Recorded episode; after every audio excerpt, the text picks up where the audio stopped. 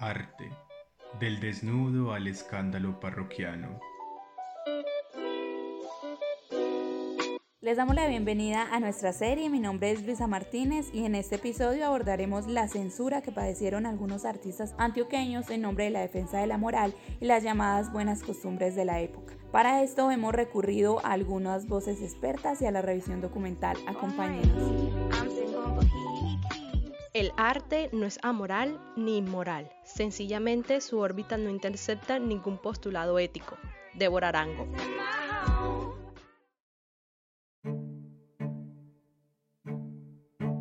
Inmorales. Proscritas. Escandalosas. Mojigatos. Desnudas. Transgresores.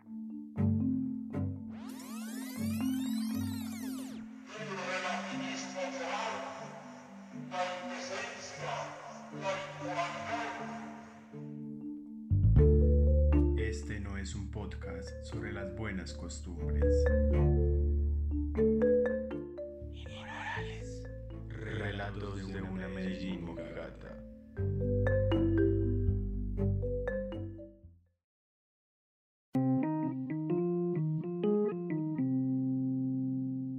Medellín del siglo XX, las nuevas vanguardias del arte dejaron entrever pronto la moral y férrea religiosidad de los antioqueños. Las obras artísticas que protagonizaban sátira, desnudos y temas políticos fueron catalogadas como sediciosas, morbosas, satánicas y hasta pornográficas. Creaciones estéticas fuera de todo canon aceptable por la sociedad antioqueña, que fueron censuradas con la excusa del uso de los desnudos, pero que en realidad tenían trasfondos políticos o religiosos. Pedronel Gómez, nacido en Anorí en 1899 y fallecido en Medellín en 1984, fue uno de los artistas que empezó a plantearse y transgredir los patrones de belleza establecidos en la época.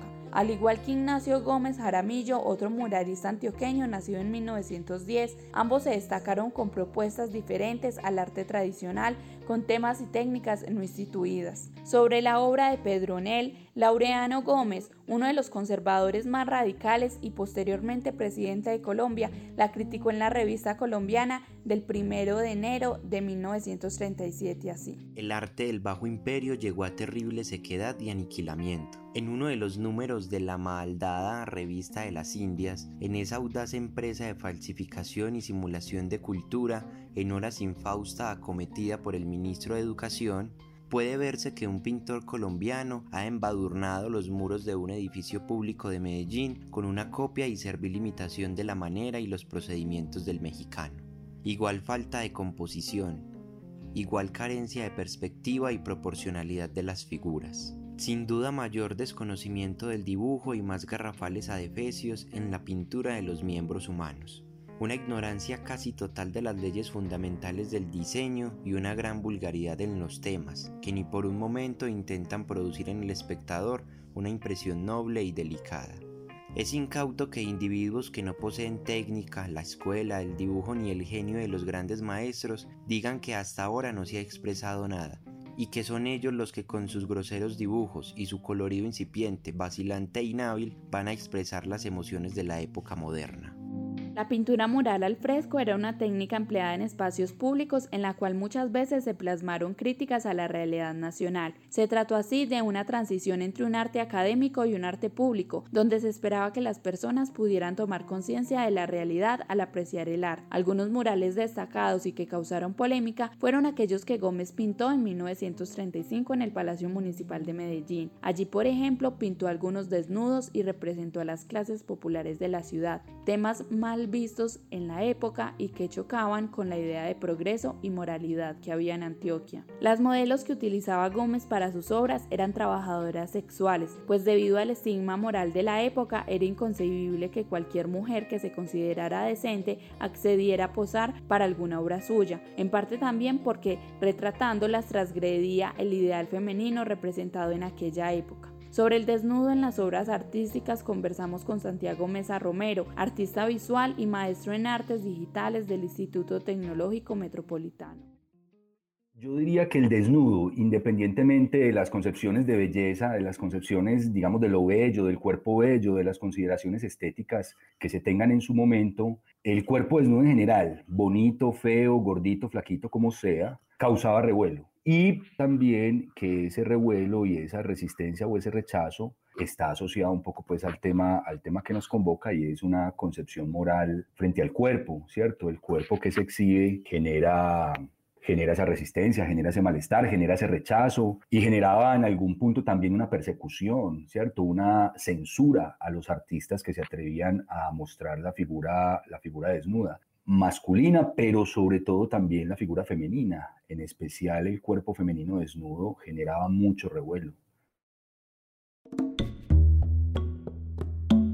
Débora Arango, Carlos Correa y Rodrigo Arenas fueron discípulos de Pedronel. Débora Arango nació en 1907 en el seno de una familia tradicional en Vigadeña. En 1932 recibió clases del reconocido pintor Eladio Vélez y después en 1935 fue alumna de Pedronel Gómez. Para 1939 realizó su primera exposición en el Salón de Artistas Profesionales de Medellín, en el Club Unión de la capital antioqueña. Allí los desnudos de dos de sus nueve obras generaron el rechazo de la sociedad y el clero. Situación similar vivió en una exposición individual en el Teatro Colón de Bogotá en 1940, en donde sus cuadros fueron desmontados por la presión de los conservadores y la iglesia. Ana María Rosa, socióloga de la Universidad del Valle del Cauca y autora de investigaciones sobre las relaciones entre el arte y la moral en Antioquia enfocadas en la obra de Débora Arango, nos narra el papel de esta artista en la sociedad conservadora de la época. 对信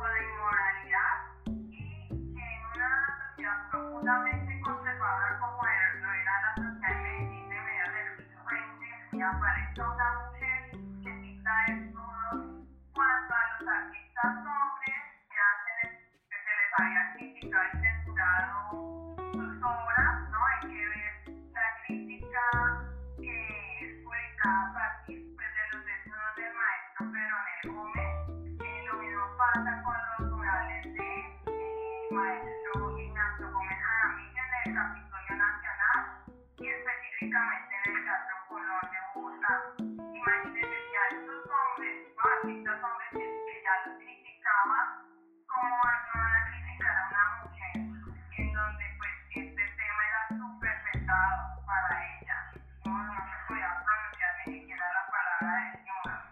Además de los desnudos, fue también una artista plástica expresionista, comprometida con denunciar en el lienzo la represión de los años 50 bajo los mandatos de Laureano Gómez, Roberto Urdaneta y Gustavo Rojas Pinilla, como lo explica la socióloga Rosas.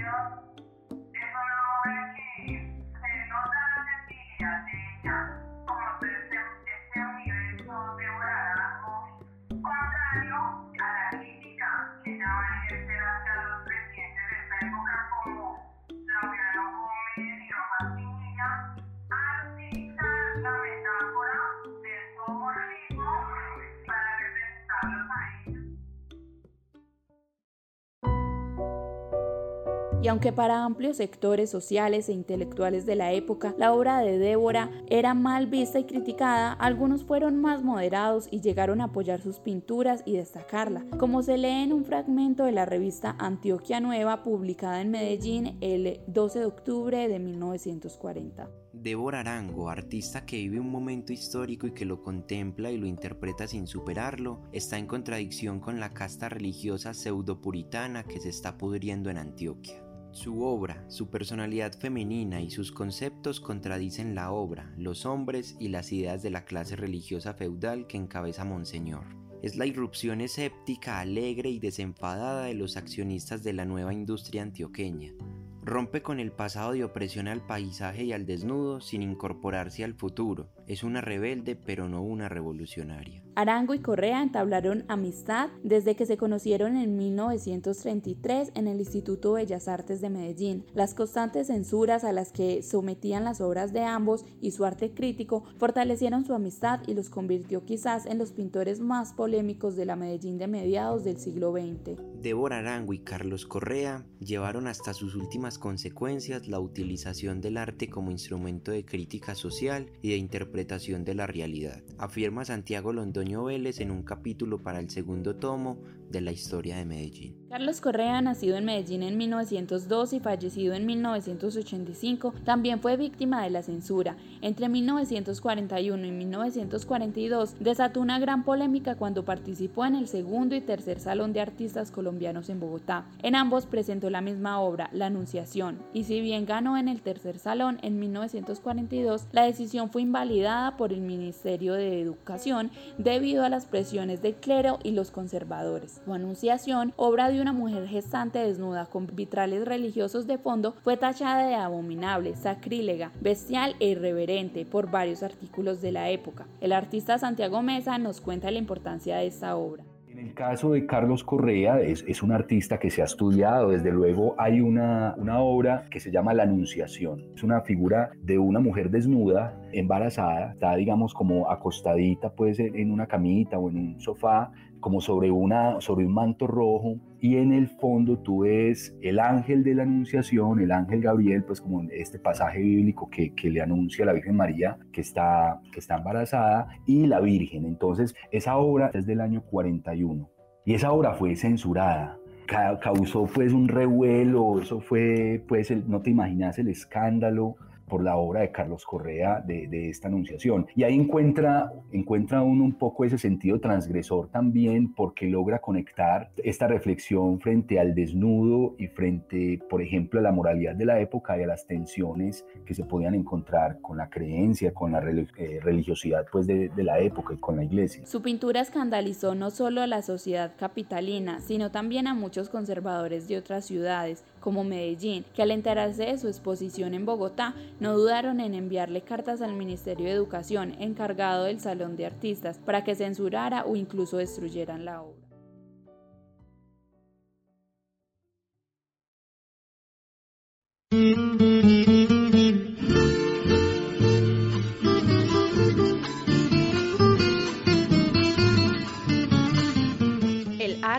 Es amoral ni inmoral Sencillamente su órbita no intercepta ningún postulado ético. Débora Arango.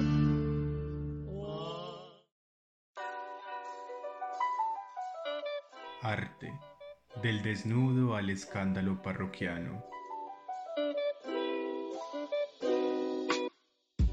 Recordemos que estamos hablando sobre la censura que padecieron los artistas antioqueños en nombre de la moral.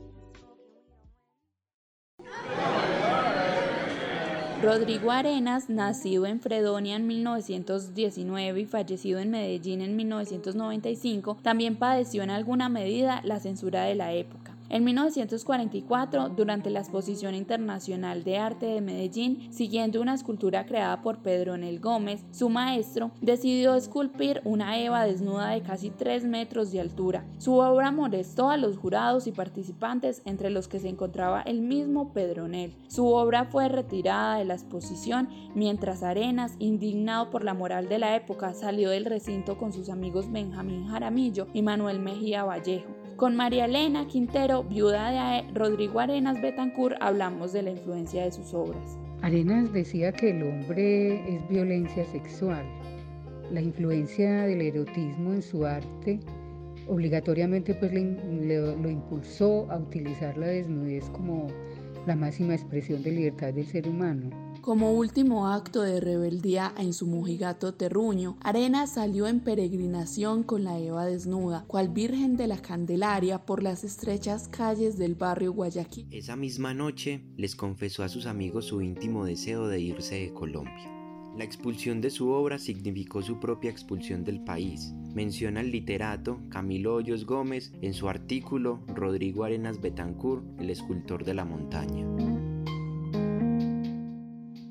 Esa belleza majestuosa que él expresaba en la desnudez fue símbolo también en sus obras de mucha sinceridad y de la humildad que tiene uno frente a otro ser humano cuando está desnudo. El erotismo y la desnudez entonces fueron dos conceptos inseparables en la vida de él como artista día, en pleno siglo XXI, ciertos performances u obras han causado polémica en Medellín, como la peregrinación de la bestia en el Parque Bolívar en 2019, la exposición Medellín se desnuda de Rafael Sandoval o la pintura Lamajo desnudo de Jorge Zapata. Juli Zapata Rincón, magíster en artes plásticas y profesional en curaduría, nos narra cómo en la actualidad aún hay cierto recelo y crítica por las nuevas prácticas artísticas. Creo que todavía falta mucho. Si bien en algunos espacios se ha dado como ciertas aperturas, incluso aperturas de maneras un poco hipócritas porque aplican o, son abiertas a ciertas prácticas, pero a otras no.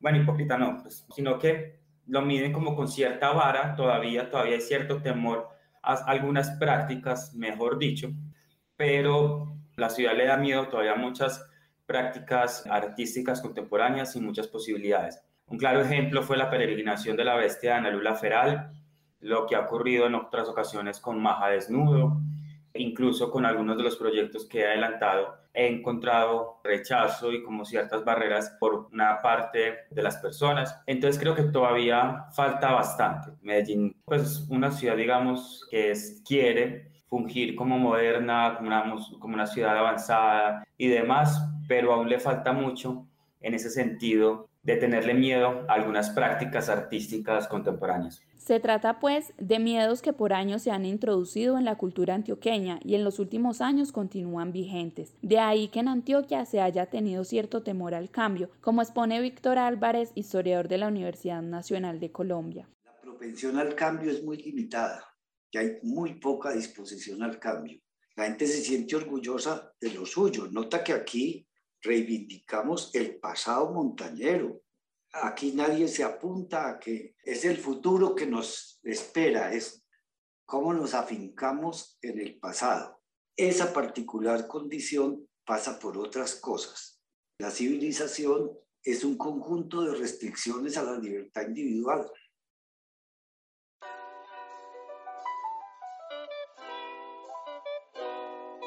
Recuerden que esto fue Inmorales, Relatos de una Medellín Mojigata, un podcast de La Urbe. Agradecimientos a Santiago Mesa, Ana María Rosas, María Elena Quintero, Juli Zapata y Víctor Álvarez. Esta serie fue realizada y producida por Jacqueline Aza Valenzuela, Luisa Fernanda Martínez, Felipe Osorio Vergara, Camila Arrua Tobío y Luis Manuel Zapata, bajo la coordinación de Alejandro González Ochoa. Pueden encontrar todo nuestro material sonoro en los principales canales de audio como Spotify, Apple Podcasts, eBooks y SoundCloud. Les invitamos a visitar nuestro carrusel en Instagram y nuestro hilo en Twitter. Búscalo en arroba de la urbe y compártenos tu opinión. Muchas gracias por escucharnos. Hasta la próxima.